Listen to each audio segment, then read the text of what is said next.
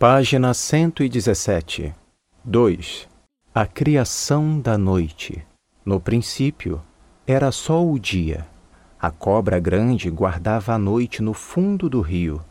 Um dia, sua filha se casou e disse ao marido: Quero muito ver a noite.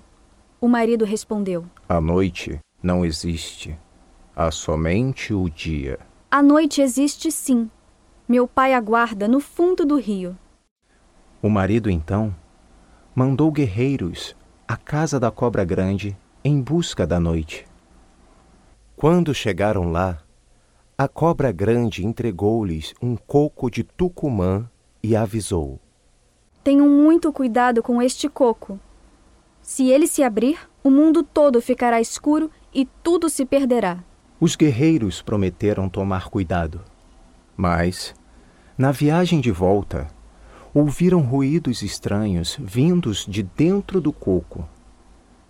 Era o ruído de sapos e grilos, de corujas e morcegos, de todos os seres que se movimentam à noite.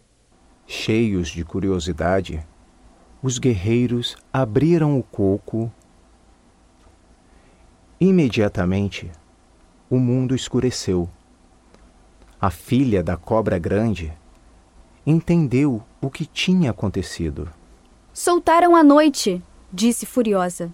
E o marido, espantado: O que vamos fazer? Tudo vai se perder. Não tenha medo. Com este meu fio de cabelo, vou separar o dia e a noite. E arrancou um fio de seus cabelos. Logo, o céu se tornou vermelho e a madrugada começou. Assim nasceu a noite. Mas quando finalmente os guerreiros chegaram à aldeia, a filha da cobra grande os castigou pela desobediência, transformando-os todos em macacos.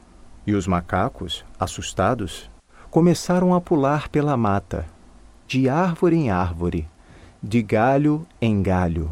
Quando, porém, a noite chegou, com medo, eles se recolheram muito quietos à espera do dia.